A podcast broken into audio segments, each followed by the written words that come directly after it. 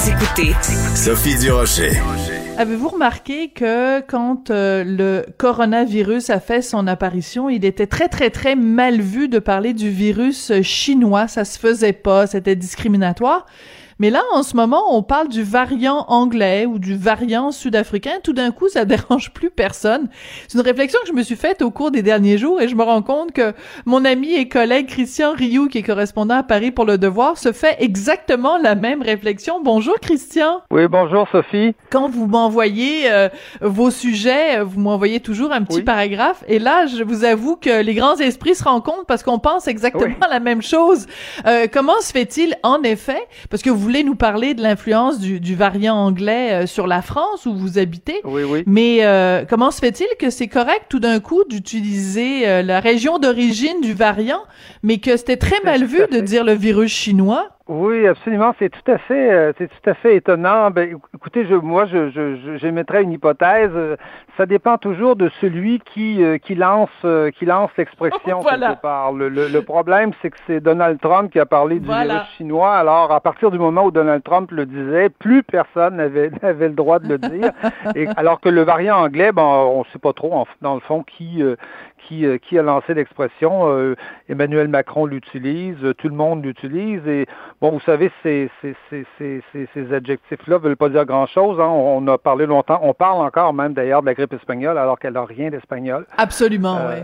Elle, elle, venait des États-Unis, je crois, euh, en tout cas d'Amérique. Et donc, euh, donc voilà. Ben écoutez, ça n'empêche pas le variant anglais d'être arrivé, euh, de s'être de s'être véritablement installé en France. Et je vous dirais que euh, les, les, Français sont en train de, de, de, de s'attendre là à un troisième confinement. Euh, on s'attend peut probablement peut-être à une, une décision euh, mercredi. pas, pas parce que la France fait très très mal en ce moment. Je veux dire, ça c'est pas ces résultats sont sont assez stables, mais à un niveau quand même élevé. Mais on craint beaucoup. vous savez, le mois de février, le mois de mars, c'est les mois les plus froids. C'est des mois où oui. circule le, le virus naturellement circule plus facilement, semble-t-il, dans ces dans l'humidité. Et donc, on, on, on, craint, on craint beaucoup une explosion, en fait, du, du virus. Donc, on, on, va savoir un peu mercredi à quelle sauce on va, on va être mangé euh, d'une certaine façon. Quelle drôle d'expression! Oui, oui, c'est oui, c'est les Français le disent comme ça souvent, savoir à quelle sauce on va être mangé, donc parce que ça on sait donc ça sera pas drôle, quel, mais bon. Quelles vont être les conditions oui. de notre de quelle couleur vont être les barreaux de notre prison, voilà. quoi?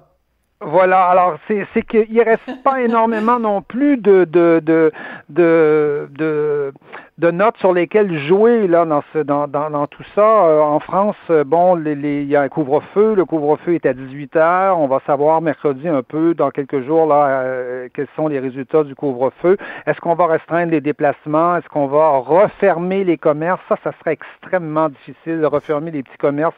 Ça risque de créer euh, vraiment vraiment une explosion, une colère en tout cas dans la population. chose certaine, on veut pas toucher aux écoles, mais étrangement euh, la semaine dernière, vous savez, Emmanuel Macron s'est finalement résigné à, à, faire un contrôle aux frontières. Euh, il était temps. Je, je sais qu'au oui, il, il, était temps au Canada. On parle de, de, de presque de confinement obligatoire, hein, de quarantaine obligatoire oui, pour les. Comme en Nouvelle-Zélande euh, ou en Australie pour les voyageurs, oui, c'est ça, le, le, le, le système, le, le, comment on l'appelle, kiwi, je crois, là, comme en, comme en Nouvelle-Zélande, où on serait oui. forcé d'aller à l'hôtel à ses propres frais, hein, d'ailleurs. Euh, écoutez, on parle pas de ça du tout, du tout en France. Je pense que la France est le pays le plus libéral sur la question des déplacements hum. euh, interfrontaliers. Euh, Emmanuel Macron s'est résigné finalement la semaine dernière à dire il faut un test PCR pour euh, rentrer en France. Euh, qui, qui, qui, est pas plus vieux de, que, que, que, de 72 heures. Et donc, c'est à peu près la seule chose qu'on demande pour rentrer en France. Et on incite les gens à se confiner, mais sans véritable vérification. Hein. Au Canada, les amendes -hmm. sont de 1000 à 6000 dollars, je, je, je, crois. En France, c'est de 135 euros. Euh, oui, c'est pas très, 150, ça fait pas très peur. Par contre, 160 dollars, à la limite, on pourrait, on peut se le payer mm -hmm. presque. Tout le monde peut se le payer. Et donc, la Mais France est vraiment Christian, euh, étrangement. Ex oui. Oui, excusez-moi, j'ai une oui. question. Je suis désolée de vous interrompre, mais j'essaye vraiment de comprendre. C'est-à-dire que moi, j'avais compris, peut-être dans ma grande naïveté, qu'avec la grande Union européenne, la, notion de frontière avait un petit peu disparu. Donc, à, quel moment, comment on s'assure que, euh, parce que c'est certainement pas par voie terrestre, donc c'est pas, c'est dans les aéroports, parce qu'on va pas commencer à établir une quarantaine ou euh, euh, des, des, tests de PCR pour les gens qui se présentent en train ou ou en voiture et qui traversent les frontières. C'est uniquement dans les ben, aéroports alors. Ben, écoutez, il n'y a pas de, il y a, pas de, d'opposition de, de, principe parce qu'on exige un test PCR à quelqu'un qui, euh, euh, qui, qui, qui, vient en train. Vous savez que les, ah théoriquement, on passe les frontières facilement en France, mais il y a toujours des services frontaliers, il y a toujours des douaniers notamment qui, euh, qui, qui, qui, qui, qui, assument un certain nombre de services, contrôle de la sécurité du pays et tout ça. Et d'ailleurs, on peut, vous savez, avec la, avec le, le, le terrorisme, on a, la France a suspendu les règles de Maastricht, par exemple, et elle a, euh, par exemple, rétabli des frontières euh, de, euh, à, la, à, la, frontière des, D'accord, ben, c'est important de le préciser. italienne, par exemple. Hmm. Donc, on peut, on peut réactiver les frontières très, très, très, très facilement, et il serait possible de le faire dans le cas du, du, du coronavirus. Dans ce cas-ci, Emmanuel Macron a choisi de le faire la semaine dernière pour exiger un test, exiger un test PCR et demander aux gens de se, de se, de, de faire une quarantaine, mais ça se limite à peu près à ça. Moi, j'ai une une nièce qui habite euh, qui habite en Catalogne, à la frontière euh, espagnole, pas très loin de la mhm. France, et qui euh, a passé la semaine dernière la frontière sans aucun sans aucun sans aucun problème. Alors qu'en Espagne, vous savez, on peut pas se déplacer d'une région à l'autre. ce, qui est très, ce qui est très amusant, les Espagnols interdisent de, de passer de l'Aragon, par exemple, à la Catalogne. Euh, par contre, on peut facilement, sans problème, rentrer euh, en France euh, si on, si on entre en voiture. Et je, je dirais qu'à la limite, en France, et notamment chez le, le, président Emmanuel Macron, ça relève pratiquement de l'idéologie. C'est vraiment le... C'est ben, vraiment totalement. Oui. Absolument. C'est vraiment le dirigeant, je pense, dans le monde entier qui, euh, qui est le plus réticent à fermer les frontières.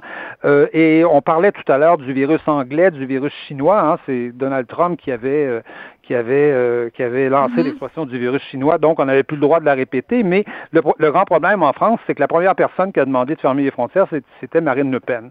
Donc voilà, on est. Alors ça, c'est devient, ça devient ridicule parce que c'est si euh, Marine Le Pen dit le ciel est bleu, ben tout le monde va dire ben non, il y a des nuages.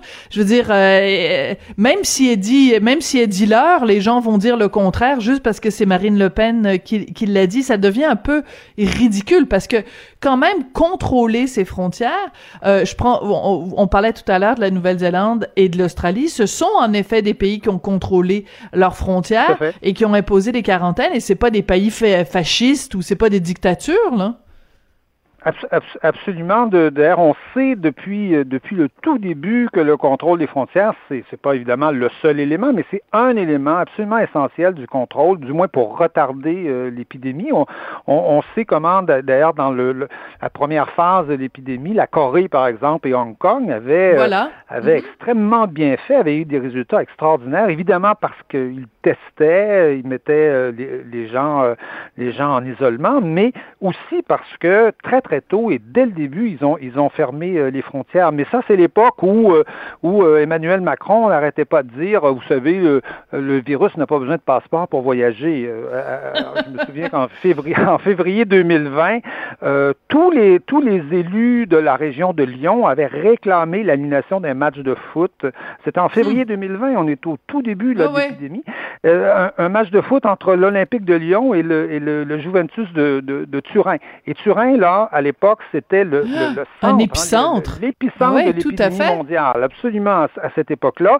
Et Emmanuel Macron avait rigolé de ça en disant non, non, le, virus n'a pas besoin de passeport pour voyager, alors que tous les élus locaux, mais malheureusement aussi Marine Le Pen réclamait qu'on ferme, qu'on ferme les frontières. Donc, on, on est vraiment dans, je dirais que Emmanuel Macron a eu énormément discuté à se débarrasser de l'idéologie de ce côté-là pour prendre quand même quelques mesures la semaine dernière, mais on est très très loin de, de, de, de d'envisager des mesures comme celles que, que pourrait envisager euh, dans les jours qui viennent Justin Trudeau, par exemple, pour, le, pour, les, euh, pour les voyageurs. Très, très loin de ça. Euh, il semble que l'ouverture des frontières, ce soit un, principe absolument intouchable dans l'esprit, de, en tout cas, du gouvernement, du gouvernement actuel. Mais c'est très triste ce que vous nous ce que vous nous décrivez, Christian. Pourquoi? Parce que ça signifie que euh, on fait passer l'idéologie, on fait passer même pas la politique, j'appellerais ça plutôt de la politique aérie avant euh, le gros bon sens et donc euh, par conséquent avant euh, la santé et même dans certains cas la survie des gens.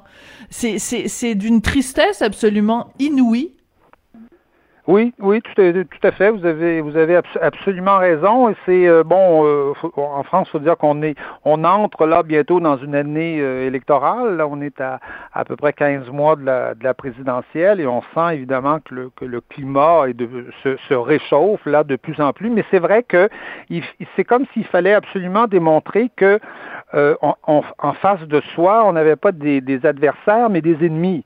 Donc, euh, des gens, des gens chez qui tout était négatif, euh, mm. chez qui rien n'était euh, n'était acceptable. Je pense qu'on l'a vécu un peu avec Donald Trump. Hein, il y a beaucoup de gens qui, beaucoup d'économistes même mm-hmm. d'ailleurs, qui, qui, considèrent que la politique économique de Donald Trump était pas si mauvaise.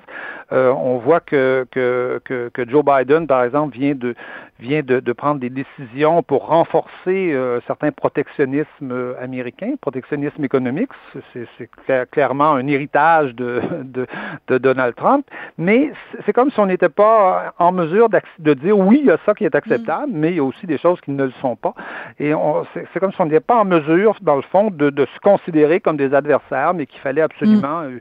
euh, que ce soit une lutte à finir où, euh, où le mal est incarné d'un côté et le bien euh, de bien de l'autre. Il faut se méfier de ce genre de, de, de, de raisonnement généralement.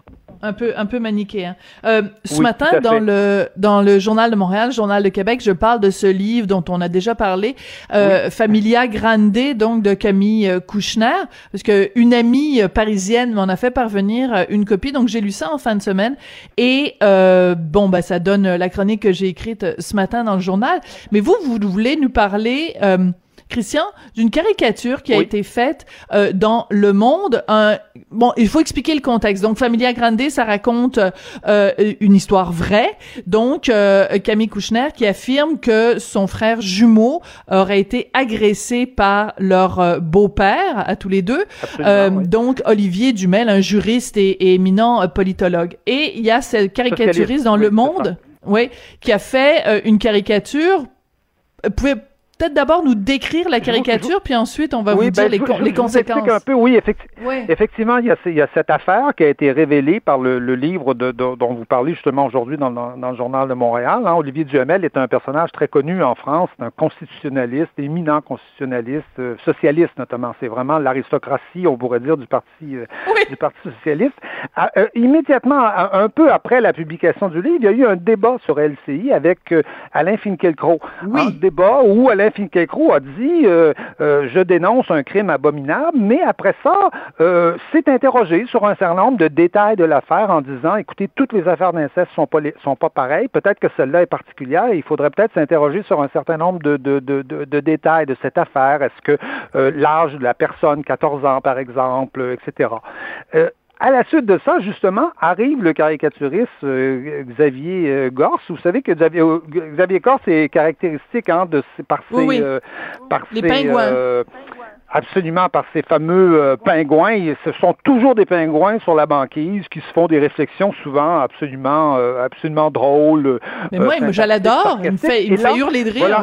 Et, et là, on voit deux pingouins. L'un est plus petit que l'autre et, le petit dit euh, Si j'ai été abusé par le demi-frère adoptif de la compagne de mon père, transgenre, devenu ma mère, est-ce un inceste? Alors, vous voyez, c'est une espèce de phrase extrêmement complexe, là, tout ça. Et, évidemment, la, caricature a soulevé des, des, critiques sur les, sur, évidemment, où, vous devinez où, hein, sur les fameux réseaux, euh, réseaux sociaux. On s'est indigné là-dessus et euh, la directrice du Monde s'est excusée. Euh, de cette caricature-là, ce qui est un précédent, ça ne s'est jamais produit. Le monde euh, quand le monde décide de publier soit un texte, soit une caricature, évidemment, il assume euh, son choix. Euh, et, et, dans ce cas-là, la directrice n'a pas assumé son choix et le caricaturiste a démissionné immédiatement dans la, dans la foulée de ses, de ses excuses. et le caricaturiste nous explique, en tout cas, on, on peut, on peut trouver la caricature plus ou moins claire, plus ou moins limpide. Euh, il faut connaître beaucoup de choses pour comprendre la caricature. Il faut comprendre qu'il y a eu ce débat avec Alain Finkielkraut et que le caricaturiste voulait justement montrer que ce débat était selon lui, plutôt biscornu, hein, plutôt complexe. Donc, c'est pour ça qu'il nous rajoute un demi-frère adoptif de la compagne de mon père, transgenre, devenu, devenu mère. Euh, mais, mais ce qui est surprenant, euh, Christian, c'est qu'il y a des gens qui ont dit, euh, de, parmi ceux qui, sont, qui ont trouvé la blague pas drôle, il y a des gens qui ont dit que cette blague-là était transphobe. Et là, j'avoue vraiment, honnêtement, il faut se lever tôt le matin. Ça veut dire qu'à chaque fois que quelqu'un, quelque part, mentionne le mot trans, euh, il faut avoir l'imprimatur du lobby transgenre pour savoir si le commentaire est acceptable ou pas. Ça devient ridicule. Absolument, c'est ce dont on c'est ce dont on, s'aperçoit. Donc la, caricature de Gore c'est peut-être plus ou moins bonne, ça on peut s'amuser, on peut on peut en discuter. Ça se discute, le, le, débat le débat est ouvert, mais euh, est-ce que ça justifie les excuses d'un journal qui se qui se laisse comme ça prendre en otage quelque part hein, par les réseaux sociaux? Parce qu'il y en aura il y aura toujours des, des tentatives comme ça mm-hmm. euh, sur les réseaux sociaux de, de mais surtout au pays de Charlie Hebdo. C'est surtout au pays de Charlie, Hebdo, et surtout après Samuel Paty, après tout ça, qu'un journal se mette à genoux devant un lobby. Je trouve ça minable c'est tout à fait c'est tout à fait détestable, je dirais. Et euh, on sait par exemple, et, et, le monde n'est pas le seul dans ce cas-là. Hein. Mm-hmm. Vous savez que le New York Times, euh, après qu'on eut, eut, critiqué une caricature du New York Times, euh, l'accusant d'antisémitisme, a décidé d'abandonner complètement les caricatures. L'édition internationale du New York, Times maintenant ne publie plus du tout de caricatures. L'édition nationale avait mm. déjà abandonné précédemment. Donc, on, on, est-ce qu'un jour aurons-nous des journaux sans on peut, on ah ben, j'espère que non. Parce que j'espère que non, Christian. est encore un art admissible aujourd'hui, là. Ben, puis surtout que c'est tellement l'étendard de, de, de la liberté d'expression. Je veux dire, si on a même plus l'espace de l'humour pour euh, avoir cette cette liberté, ben on vraiment ça ça ça se rétrécit comme peau de chagrin. Christian Rioux, vous êtes correspondant euh, à Paris pour Le Devoir et vous êtes collaborateur à Cube Radio. Merci beaucoup d'être venu nous parler aujourd'hui, puis euh, à très bientôt. C'est moi qui vous remercie. Au revoir. Merci, Christian.